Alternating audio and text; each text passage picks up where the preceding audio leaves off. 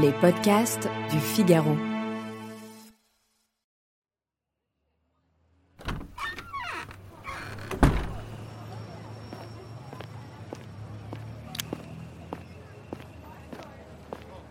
Sacha sort de chez elle, son téléphone dans la main, son sac de classe à l'épaule.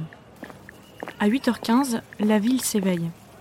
Les yeux rivés sur son portable, ses AirPods dans les oreilles, elle aborde le pont Mirabeau sans imaginer que le poète y pleura l'amour perdu et le temps qui passe. Concentrée sur Instagram, elle passe en revue les stories de ses héroïnes de sa vie. Une vue de luxe défile sous les yeux de la jeune fille. Un idéal, celui d'une existence passée à voyager dans des endroits idylliques. Vous venez d'écouter un extrait d'Instagrammable d'Eliette Abécassis.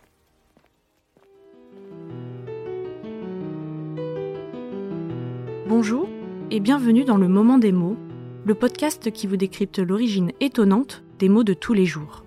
Je m'appelle Alice Develay et je suis journaliste au Figaro. Je m'appelle Dorian Grelier et je suis journaliste au Figaro.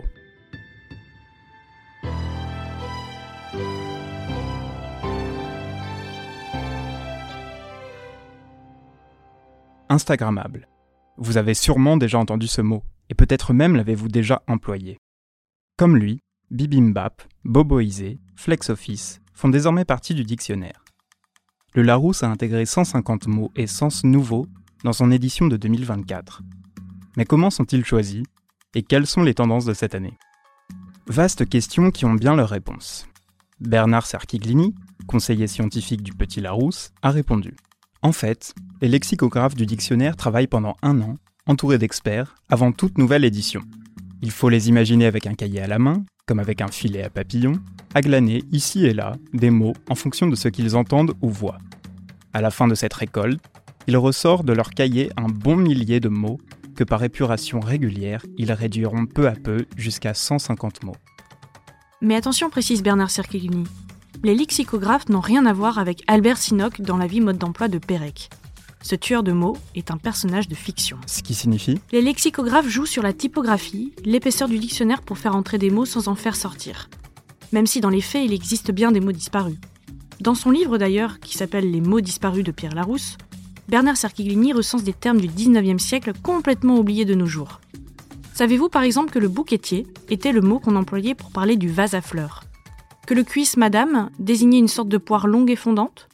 Ou que le moulinier qualifiait l'ouvrier employé au moulinage de la soie En fait, c'est une autre France avec son autre temps, ces gens qui se reflètent dans ce vocabulaire. Bon, évidemment, la langue française vit et reflète son époque et ses usages. Alors qu'en est-il des tendances des nouveaux mots de l'édition 2024 du Larousse? Eh bien, le millésime 2024 est optimiste. Voilà ce que nous a dit Bernard Sarkiglini. Il faut dire que nous sommes sortis d'une période de Covid avec des mots qui décrivaient la pandémie et un certain malaise dans la société. Le dictionnaire s'en était fait le reflet avec des mots comme malbouffe, europhobe ou post-vérité. Là, en l'occurrence, le vocabulaire est plus positif. On relève des mots de la gastronomie notamment, là où le français s'était déjà ouvert aux mots de la cuisine italienne et espagnole, il accueille maintenant des mots de la cuisine japonaise comme le mochi et ce fameux plat coréen, le bibimbap. Il s'agit d'un plat composé de riz, de légumes sautés et de viande, généralement surmonté d'un œuf au plat et assaisonné de piment. Et ce n'est pas tout. Concernant le numérique, il y a quelques années, les mots souris et logiciels faisaient leur entrée dans le dictionnaire. Aujourd'hui, plus personne n'a besoin de lire leur définition pour savoir ce qu'ils désignent. En sera-t-il de même pour youtubeur, métavers et instagrammable, ce mot qui désigne quelque chose digne d'être photographié et partagé sur les réseaux sociaux du groupe Meta? Il ne sera sûrement plus l'apanage des jeunes qui eux aussi ont leur vocabulaire. Malaisant, PLS, vous les trouverez désormais dans le Larousse. Sans compter les termes qui traduisent un mode de vie nouveau, plutôt bobo pour reprendre la terminologie de Bernard Sarkiglini. Citons les mobilités douces, le localisme, une doctrine qui prône la proximité des échanges économiques au nom de l'écologie, mais aussi le greenwashing, qu'en français nous pourrions appeler l'éco-blanchiment.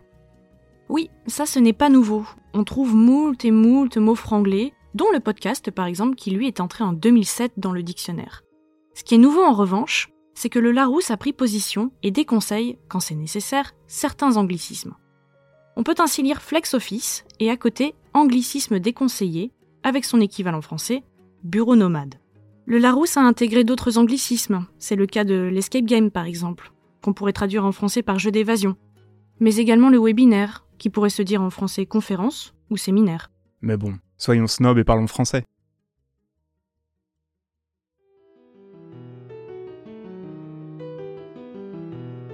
Merci de nous avoir écoutés. Cet épisode a été monté par Astrid Landon, la prise de son a été faite par Louis Chabin.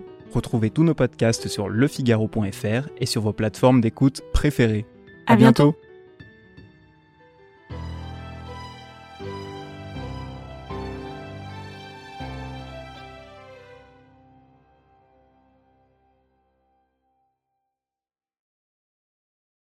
Nos ados ont vu tous les Miyazaki. Ils rêvent qu'on les emmène au Japon. Alors je vous donne rendez-vous au musée Ghibli à Tokyo, où vous serez transporté dans l'imaginaire du studio. Incroyable. Mon mari, lui, rêve de s'immerger à fond dans la culture nippone. Après un cours de dessin manga avec un artiste, je vous propose d'assister à une cérémonie du thé. Waouh. Et pour une expérience unique jusqu'au soleil levant, je vous ai réservé une nuit dans un joli ryokan avec un dîner traditionnel.